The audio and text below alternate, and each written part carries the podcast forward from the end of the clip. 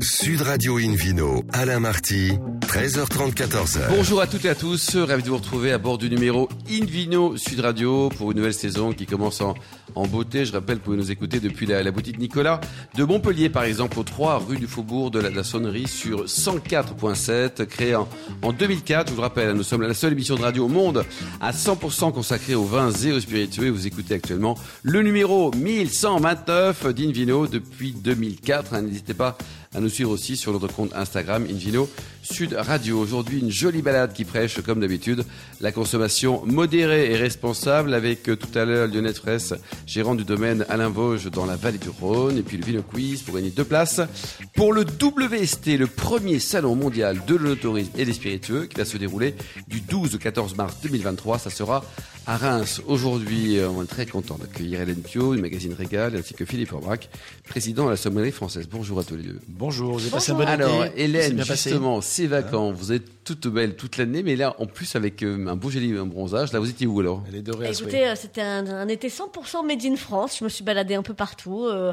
à La Rochelle, en Dordogne. Euh, C'était très bien. Vous êtes régalé. Et vous, Philippe, on vous a aperçu du côté de Marcillac cette année ou Vous êtes parti non, euh, voguer sur des... Non, je suis allé du côté de, de, de la Vendée. De la Vendée. Le Sable d'Olonne, et puis après j'ai descendu euh, du côté de, de, de, de la Charente, notamment l'île Dorée.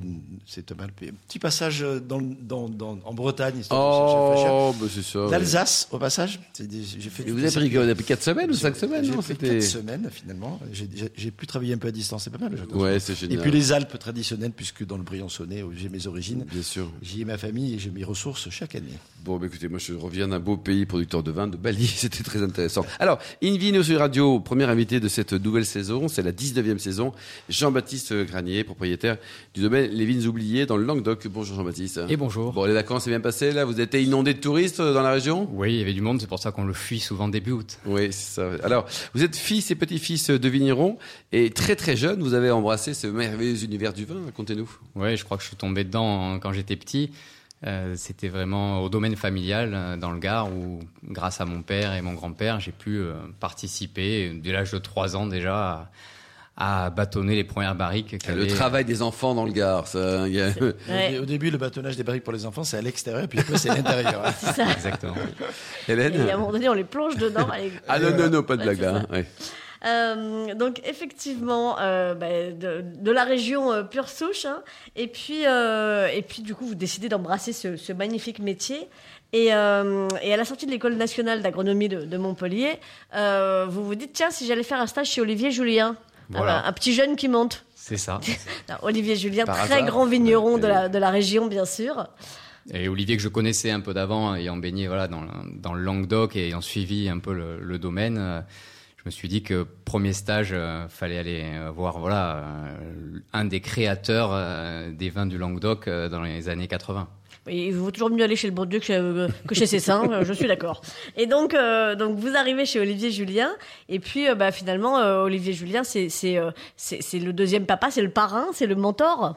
C'est ça, c'est le parrain. Il m'a accompagné et grâce à lui, j'ai pu voilà m'installer, choisir un terroir, le terroir de, de Saint-Privat, au cœur des terrasses du Larzac.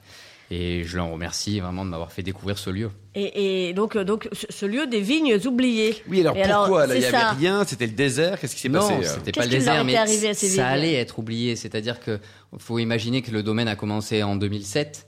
Euh, 2007, une des crises viticoles dans le Languedoc. On va pas toutes les citer, il y en a souvent, c'est récurrent, malheureusement. Mais euh, toujours dans ces moments-là, c'est les meilleures vignes qui disparaissent. Et donc là, on allait voir disparaître des vignes un peu difficiles à cultiver. Comment expliquer que ce sont les meilleures vignes qui disparaissent? Parce que c'est les plus difficiles à cultiver. C'est souvent dans des terrasses, dans des lieux euh, un peu, voilà, des vignes au milieu des bois. Des, vous n'avez pas des, des marais de vignes. Le Languedoc, c'est pas que la plaine languedocienne. L'origine des vins du Languedoc, c'est dans les coteaux. C'est sur ces Donc contreforts-là c'est ici plus du Larzac. compliqué à, à travailler aussi, Jean-Baptiste. hein? C'est plus difficile à, à travailler, mais c'est beaucoup plus plaisant. ah, nous sommes d'accord. Donc il n'y avait plus Hélène personne pour les travailler. Non, il y avait encore des producteurs. Heureusement qu'il y avait encore des producteurs, mais qui amenaient ça à la cave coopérative. Mais au bout d'un moment, euh, quand vous payez pour travailler, Oui. euh, Ouais, c'est Voilà. pas très bien valorisé, Le système c'est- a ses voilà, pour limites. être, pour être Voilà. pudique. Absolument. Hélène Donc vous arrivez et vous dites, moi je vais pouvoir les payer pour travailler. Non, ça s'est pas passé exactement comme ça. Non, ça a été plutôt un, un échange, une rencontre avec euh, de- deux autres viticulteurs sur le secteur. Et euh, voilà. depuis- on- on peut les citer aussi. Oui, donc c'est Christian Sauclière, Armel Bessière, voilà, deux vignerons du, du lieu. Et hum, on a travaillé ensemble. Voilà, ça a été une sorte de petite coopération privée. On a remis euh, au jour l'origine de la coopération. C'est pas juste mélanger les raisins, c'est travailler ensemble la coopération. Et donc, euh, alors ce, là, on est, on est euh, dans quelles années? On est autour de 2000. Là, on est 2007, 2008. J'étais encore à l'école d'agro et on faisait ça en même temps. C'est ça, euh, oui, parce que vous avez été diplômé en 2008, donc c'était vraiment juste, juste sur le fil. Voilà. En gros, le lendemain du diplôme, vous avez plongé ah, les mains dans la compta, l'entreprise. Diplômé octobre 2008 et création des vignes oubliées en 2009. Ouais. Oui, puisque votre premier millésime était même avant le diplôme, du coup. Oui, c'était quand j'étais stagiaire. On a fait deux, deux fûts. voilà. c'est une belle aventure, ça. Ouais, il, il, reste une bouteille euh, de, de, ces deux fûts quelque part? Il en reste. Bon, euh, et alors? Olivier Julien doit en avoir. Il en a une et, on en a quelques-unes. Ouais. on les boit souvent ensemble. Ce millésime-là, il a été fait au Mas Julien, non? Ce millésime-là a été fait au Mas Julien. Pendant trois ans, en fait, euh, Olivier a hébergé les vignes oubliées, voilà, parrainé, hébergé, et puis en 2012, il m'a dit bon, maintenant t'es grand, Allez, tu voles de tes propres ailes. Quoi. Combien d'hectares aujourd'hui, vous dites? Aujourd'hui, c'est 14 hectares. C'est grand Vous êtes combien à bosser pour 14 hectares? Alors, ben, comme c'est une, un peu coopération, on est euh, deux au vignes oubliées en permanent. D'accord. Et après, euh, on travaille avec deux autres familles, hein, et puis bon, des saisonniers. Bon, alors les vins, on parle un peu des vins, là, Alors, on parle un peu des vins. Euh, bah, déjà, ce sont des vins d'altitude, donc ça change déjà pas mal de choses au niveau de la fraîcheur. Euh, Alors, quelle altitude Ça fait combien de fois là, on, retrouve les vignes à 300, 400 mètres d'altitude. Donc, on est ça fait parmi les vignes les plus hautes du Languedoc. Bon, c'est pas à la haute montagne, mais pour nous, euh, ça fait haut. Euh, et puis, euh, bon, euh, des, des, vins qui sont tous euh, travaillés en, en, biologie. Vous êtes, vous êtes en bio. Oui, la culture voilà. bio, un peu de biodynamie. Et, et, la particularité de ce secteur, c'est à la fois l'altitude, 300-400 mètres, mais également les sols. C'est des sols de schiste et de grès. C'est les derniers schistes qu'on retrouve dans l'Hérault et, et, les grès aussi. Donc, le, les terrasses du Larzac, c'est plutôt calcaire d'habitude. Et là, on a une enclave le, dans le cirque de la Blaquière où on retrouve des schistes et des grès. Et la végétation est aussi différente parce qu'on retrouve le chêne blanc. Ce qui est pas commun chez nous, c'est plutôt le chêne vert, la garrigue qui représente le Languedoc. Et là, on est un peu une enclave sévenole euh, avec chêne, chêne blanc et châtaignier. Et ça se traduit comment tout ça dans vos vins Alors? Vous, vous avez bah, trois ça vins. sent le cèdre, ça sent le châtaigne, ça sent le. voilà, ça, non, c'est c'est surtout sur l'énergie et, et, la finesse des vins. Et voilà, la finesse dans les tanins. Je crois que le schiste et le grès vraiment sont des marqueurs de finesse de, de tanins, et donc on retrouve cette fraîcheur qu'on retrouve dans les terrasses du Larzac. Et là, elle est due au sol et à l'altitude. Combien de bouteilles produites chaque année? Aujourd'hui, on fait à peu près 50 000 bouteilles. 50 Donc, 000 vous venez de dire Terrasse du Larzac, c'est le nom de l'un de vos trois vins, justement. Donc, les, les, les, trois vins, vous avez fait très simple hein, pour, le, pour euh, les, les, les, nommer. Vous n'êtes pas allé chercher euh, le prénom de votre arrière-grand-mère. C'est Terrasse du Larzac, Languedoc et Blanc. Il y a trois vins, C'est le, nom, c'est le nom des appellations et je pense que les autres régions l'avaient bien compris avant nous et je crois que le Languedoc doit s'approprier aujourd'hui le nom de ces appellations. On ne peut pas retenir le nom des cousins, des grands-mères, euh, des fils, des enfants. La seule chose qui restera après nous, c'est les appellations et je pense qu'il fallait voilà, marquer euh, fortement. Donc, c'est un vrai choix quoi. Ouais. Ah oui, c'est un choix, mmh. assumé. Donc euh, la cuvée, elle est Terrasse du Larzac, racontez-nous. La cuvée de la terrasse du Larzac, c'est cette cuvée qui vient, qui est l'assemblage en fait de plusieurs terroirs de, du, du, de Saint-Privat. Donc euh, les vignes sont sur une dizaine de kilomètres avec plusieurs expositions et justement ce jeu un peu d'altitude et, de sol. Voilà. Et l'assemblage, euh, il n'a pas été compliqué. C'est l'encépagement qu'on retrouve sur Saint-Privat. Il y a à peu près 60% de vignes plantées en Grenache, 20% de vignes plantées en Carignan et 20% de vignes planté en Syrah. Donc voilà. Quoi. Et tout ça est élevé dans une grotte naturelle. Exactement. Sur Saint-Privat, j'ai eu la chance euh, de découvrir, enfin on m'a présenté un, un, abri sous roche en grès où j'élève les vins pendant un an. Donc c'est un lieu un peu hors du temps, euh, une cave naturelle, pas de climatisation, il fait entre entre 12 et 14 et demi au pic de la canicule languedocienne. Entre 12 et 14. Quoi. Voilà. Et ça, ça, fait rêver, ça. On se dit, la Mais prochaine fois qu'il fait chaud, moi je vais dans la grotte. grotte hein. ou quoi? Comment ouais, il, y y a une grille, il y a une grille. Après, bon, au pire, les, les tonneaux, la personne peut venir déguster, mais je la retrouverai pas très loin, je pense. Ouais. Oui, normalement, oui. Euh, donc, deuxième, deuxième vin qui s'appelle Languedoc. Alors là, Languedoc, voilà, c'était une cuvée que j'ai que j'ai créée en 2013 et là, c'est parti d'un vieux cinceau. D'un vieux cinceau, ce, cépage souvent maltraité dans le Languedoc ou euh, utilisé pour faire des rosés. Et, et non, c'est un cépage qui peut servir à faire des rouges et à faire des rouges. Je dis, c'est le pinot noir languedocien. Voilà, c'est notre petit pinot. Et donc, euh, quand j'ai réussi à le vinifier, à l'équilibrer, à partir de là, je me suis dit, il faut faire une cuvée. Et pour moi, c'était exactement ce que doit être un vin du Languedoc. Voilà, avec une certaine buvabilité, une certaine fraîcheur, une finesse. Donc voilà, un vin autour du cinceau. Et puis il y a le blanc. qui s'appelle blanc. voilà. Mais simple et efficace. Pourquoi s'embêter dans la C'est vie Hélène facile, on le reconnaît à sa couleur, il n'y a pas Ça. besoin de lui donner un nom. C'est juste. Et... Ouais, voilà, je me suis pas. C'est ça, c'est juste C'est juste. Et le blanc. euh, C'est la reprise aujourd'hui. Et le hein. blanc là, ça a été, ça a été. euh, là, il a fallu un peu plus travailler, un peu plus replanter parce que sur ce secteur-là, les blancs avaient un peu disparu. Il y avait des vieilles clairettes qu'on a pu euh, retrouver, mais là maintenant, c'était le gros travail de ces dix dernières années. Donc là, j'ai replanté des carignans blancs, euh, des clairettes, hein, et il y avait pas mal quand même de grenache blanc encore. Qui La gamme de prix, euh, Jean-Baptiste, ça va de combien à combien? Euh, Parce qu'on voit que les, les noms sont sympas, mais est-ce que les prix sont aussi agréables? Bah, les prix sont surtout entre, euh, entre 14 et 21 euros.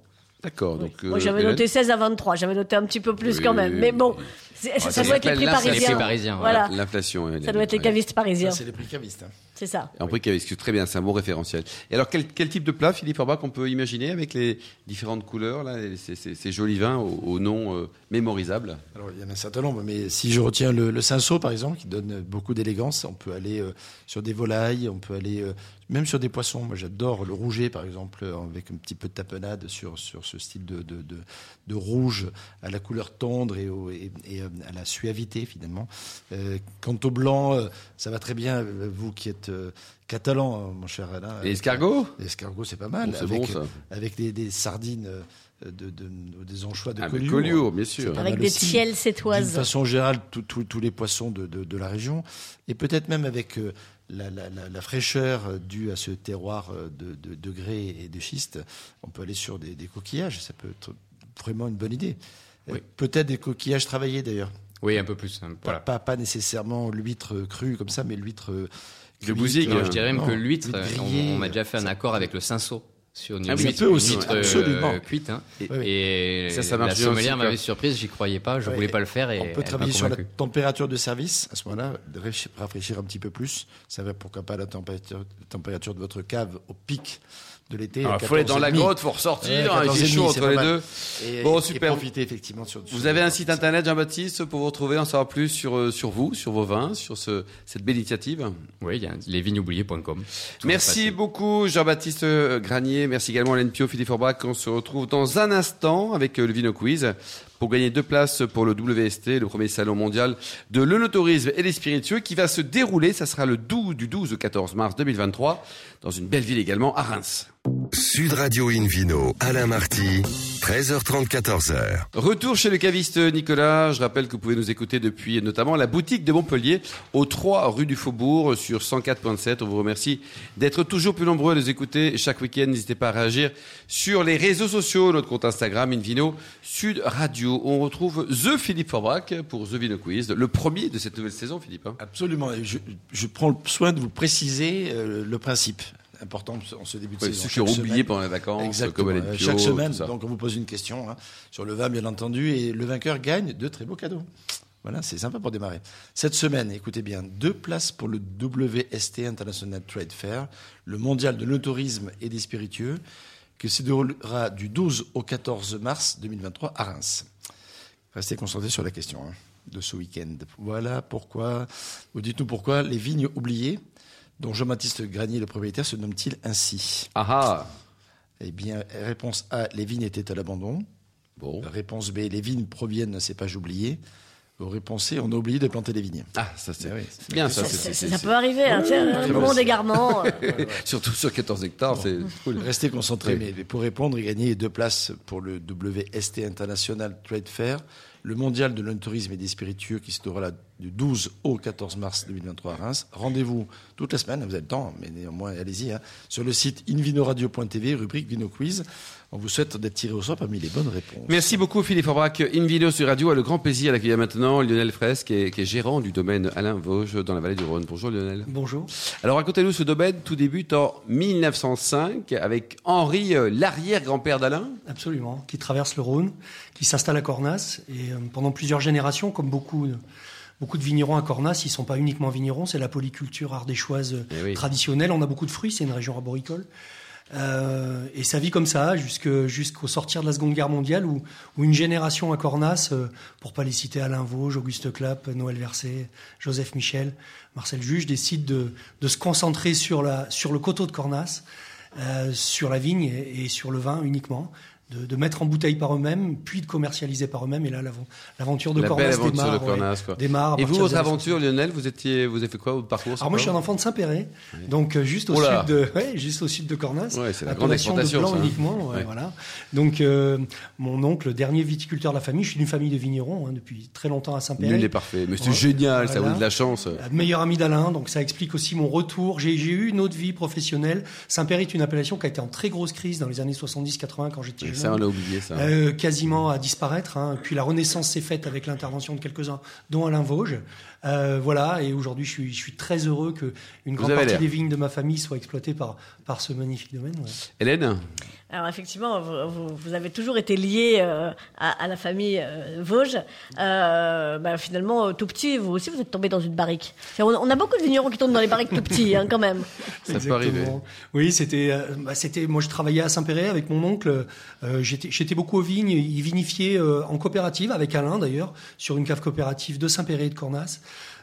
euh, qui a disparu depuis, euh, et puis voilà, petit à petit, j'ai, je suis parti faire faire un peu autre chose, et la, la crise de la quarantaine m'a ramené euh, à, à mon pays avec les longues racines de la vigne. Et Alain et Albéric Mazoyer, le gérant d'alors du domaine, ont été ont été extraordinaires, m'ont accueilli. je Allez, Lionel, viens avec nous, quoi. Voilà, je suis retourné à l'école à 45 ans. Et avant, vous quoi avant? Alors j'étais, je travaillais dans les services d'impression et d'édition de, de l'enseignement supérieur et de la recherche.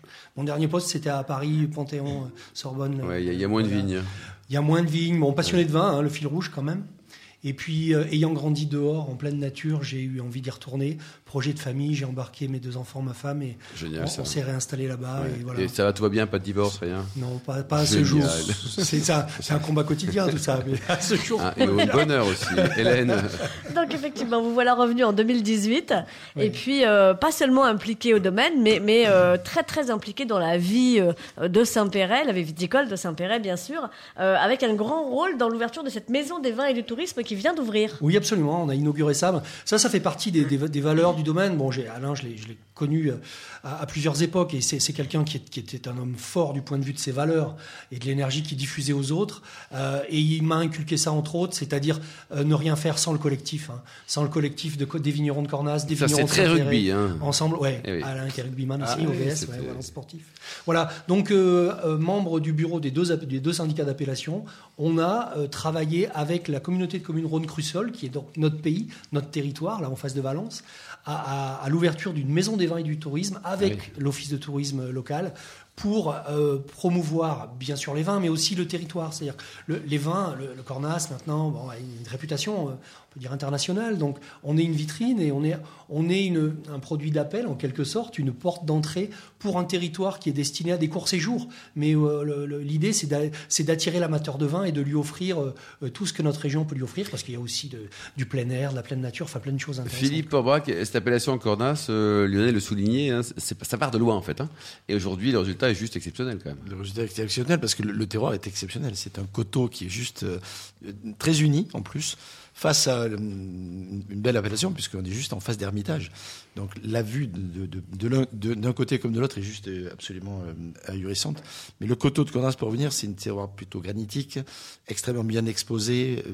On, surplombe le Rhône, on a effectivement la, vue. Et c'est le contrefort finalement de, la, structure du massif central, alors qu'en face on est sur la structure alpine. Donc on- même si on a l'impression que les vins sont, on est proche, pourquoi, le même cépage, etc. C'est pas le même style de vin, c'est pas le même profil. Parce que géologiquement parlant, il y a des choses qui racontent une autre histoire. Et à Cornas, sont des vins de, de- rouges seulement, de Syrah, euh, avec des, des- des belles structures, des vins qui, qui euh, euh, se gardent bien, des vins qui, qui, ont, de, qui ont de la personnalité. Euh, même si aujourd'hui on fait des, des Cornas plus accessibles qu'avant. Moi, je me souviens, le jeune sommelier, il y a bien longtemps. C'était un peu goûter- rude. Oui, il fallait s'asseoir un peu pour goûter les Cornas jeunes. Et puis quand on prenait de l'âge, on prenait de la hauteur, donc on se levait. Ben, Voilà, c'est pas un peu ça l'image. Hein. Ouais. Et, mais c'est vrai qu'aujourd'hui, grâce à plein de vignerons, des nouvelles générations, des gens comme Jean-Luc Colombo qui sont arrivés aussi dans l'appellation, qui ont, qui ont fait un peu Ça a été transformé. Hein. Ça, c'est- et ça reste identitaire, mais les vins sont plus accessibles qu'avant. Combien ça coûte d'ailleurs vos vins en parlant d'accessibilité? Alors si on parle de Cornas, euh, nous on prix caveau, notre premier Cornas est à 34 euros. D'accord. Euh, et puis on a des parcellaires, enfin on a notre cuvée les, les vieilles vignes euh, qui est à, à 49 euros, qui est le, le- le- le- la cuvée emblématique du domaine, puis on a quelques parcellaires. Euh, la plus chère étant les vieilles fontaines, 85 euros.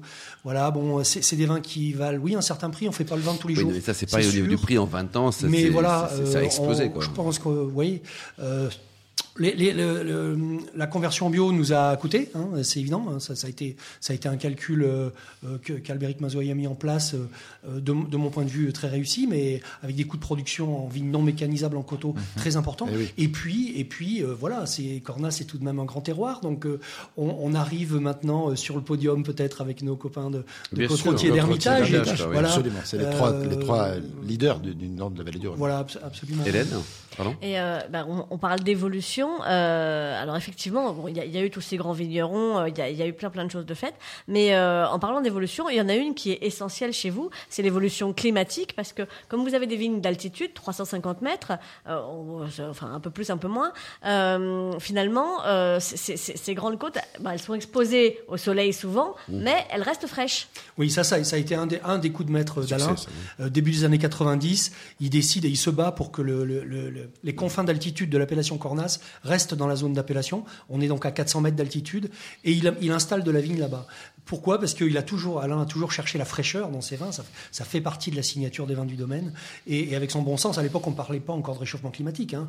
Mais euh, avec les amplitudes thermiques jour-nuit, il avait compris qu'il gagnerait de la fraîcheur là-haut. Et il est clair que dans une décennie comme celle de, de- de 2010, et particulièrement Bien vu, les quoi. millésimes 2017 à 2020, bien vu, les, les équilibres euh, du végétal étaient, étaient- étaient vraiment les, me- les meilleurs là-haut. Et on reste sur des- du coteau viticole, hein, on n'est pas encore sur les, sur les terres du plateau. quoi. Philippe D'ailleurs, l'appellation est limitée normalement sur la partie du coteau, même s'il y a le frôle un peu là-haut. Absolument, c'est limité à la, commune de Cornas déjà, et puis après il y a une, il y a une zone délimitée. Oui. Absolument. La, la surface totale aujourd'hui, c'est quoi C'est Cornas 162 hectares en Oui, donc c'est production. petit. quoi. Et le potentiel de garde, euh, donc on a bien compris sur le prix, on va tout quoi 5 ans, 10 ans plus Alors ça, ça dépend du, du, du, du- du vin que, que- que vous choisissez euh, au domaine Vosges. Le- notre Cornas, les Chailles, il a l'avantage de ne pas avoir de refermeture aromatique au bout de 4-5 ans, comme peuvent avoir certaines grandes cuvées. Donc il est toujours prêt. Euh, il va faire facilement 10 ans en cave 10 si vous avez l'habitude. hein. Après, bien évidemment, quand on vend une bouteille de vieille fontaine, on, on- on- on explique aussi, si besoin d'expliquer que qu'il faut pas toucher ce vin avant une dizaine d'années et qu'il pourra euh, vraiment aller jusqu'à 20-25 ans sans aucun problème. Mais euh, comme le disait euh, Philippe Forbrac, euh, euh, aujourd'hui à Cornas, ce qui est très intéressant, c'est qu'il y a de la diversité. C'est-à-dire qu'on continue à faire des vins euh, qui peuvent avoir des structures tanniques très importantes, avec des capacités de garde très très importantes, mais on fait aussi des vins qui peuvent être, être accessibles plus sur leur jeunesse. Il y a de la diversité dans les, dans les domaines. On répond à tout le monde, quoi. Hélène Diversité aussi chez vous, puisque sur vos 13 hectares, on a essentiellement parlé des cornasses aujourd'hui, parce qu'effectivement, à tout seigneur, tout honneur, euh, 8 hectares en cornasse. Mais oui, en a aussi 4 en Saint-Péret et un en Saint-Joseph. Absolument. Alors on, on- on exploite un hectare euh, avec euh, Albéric Mazoyer. Vous notre les ancien seins, vous, hein Absolument. Ah Ah, c'est comme ça. Alain était aussi un homme de, de spiritualité. hein. Mm, Euh, Coteau Vitrine de Mauve, un hectare de, de, de vignes appartenant à Albéric, qui nous vend exclusivement sa vendange. C'est un magnifique terroir. Euh, les vignes sont encore jeunes, mais ça fera de- dans, dans les décennies qui viennent de très grands Saint-Joseph. Saint-Péret, euh, vous en pensez quoi, Philippe? Saint-Péret, c'est un blanc qui, qui- que moi je trouve agréable. Pendant très longtemps, ce qui a fait la réputation de Saint-Péret, c'était les vins effervescents. On ne sait pas toujours ça, mais il y a des producteurs, comme, des maisons comme Chabou, par exemple, qui était la star de- de- de- d'une époque. Et on en faisait un apéritif, d'ailleurs, local, qui s'appelle le Miro. Le Miro, Le c'est- Miro. Oui, c'est le Miro. C'est pas le Miro Ménil, euh, voilà, qu'on connaît mieux à Paris. Bien sûr. Mais c'est le Miro tout court, euh, euh, ni, ni l'artiste euh, Miro, très Bien célèbre. sûr, catalan encore. Absolument, et c'était c'était de, de, de liqueur de fruits de, de la région, et notamment on utilisait liqueur de Châtaigne. par exemple, avec de l'effervescent. Et, c'était Et pour terminer, Lionel, on peut venir vous voir. C'est vrai que si on passe dans la région pendant cette, euh, pendant cette future automne qui va arriver, l'arrière-saison, septembre-octobre. Caveau ouvert tous les jours du lundi au samedi de 10h à 12h30 et 14h Ouais. à 18h. Et vous êtes aussi Euh, sympa en vrai là-bas qu'à la radio aujourd'hui? On essaye, on, on, on essaye, on, on aime ce qu'on fait, quoi. Voilà, c'est, c'est, Ne ça. rien, vous Et êtes puis, parfait. Si jamais c'est fermé, Maison Ouais. des Vins. Ah bon, on, de- on voudra le, de- le- de- son de portable, Saint-Péret, tiens. voilà. Merci Lionel Fraisse. Euh, Hélène, Juste- oui. Et, et- sinon, pour se renseigner avant, c'est www.alain-vauger.com. Merci beaucoup Hélène, merci également à Jean-Baptiste Granier, Philippe Aubrac et aux millions d'amateurs de vin qui nous écoutent avec passion. Souhaitons-le en tout cas chaque week-end. Un clin d'œil à Justine qui a préparé cette émission ainsi qu'à Sébastien pour la partie technique. Fin de ce numéro de Invino Sud Radio. Pour plus d'actualités, rendez-vous sur sudradio.fr, invinoradio.tv, la page Facebook ou le compte Instagram Invino Sud Radio. Voilà, c'est dit, on se retrouve demain, ça sera à 12h30 pour un nouveau numéro d'Invino Sud Radio chez Nicolas Le Cavis qui a été fondé en 1822. Nous recevrons Mathieu Deiss pour le meilleur de l'Alsace également Marina Ghiberti, qui est maître caviste et fondatrice Divino à Paris. On parlera du, Brésil, de l'Italie et des grands vins aussi. Et d'ici là, excellent euh, suite de week-end. Restez fidèles à Sud Radio. Encouragez tous les vignerons français et surtout n'oubliez jamais respecter la plus grande des modérations.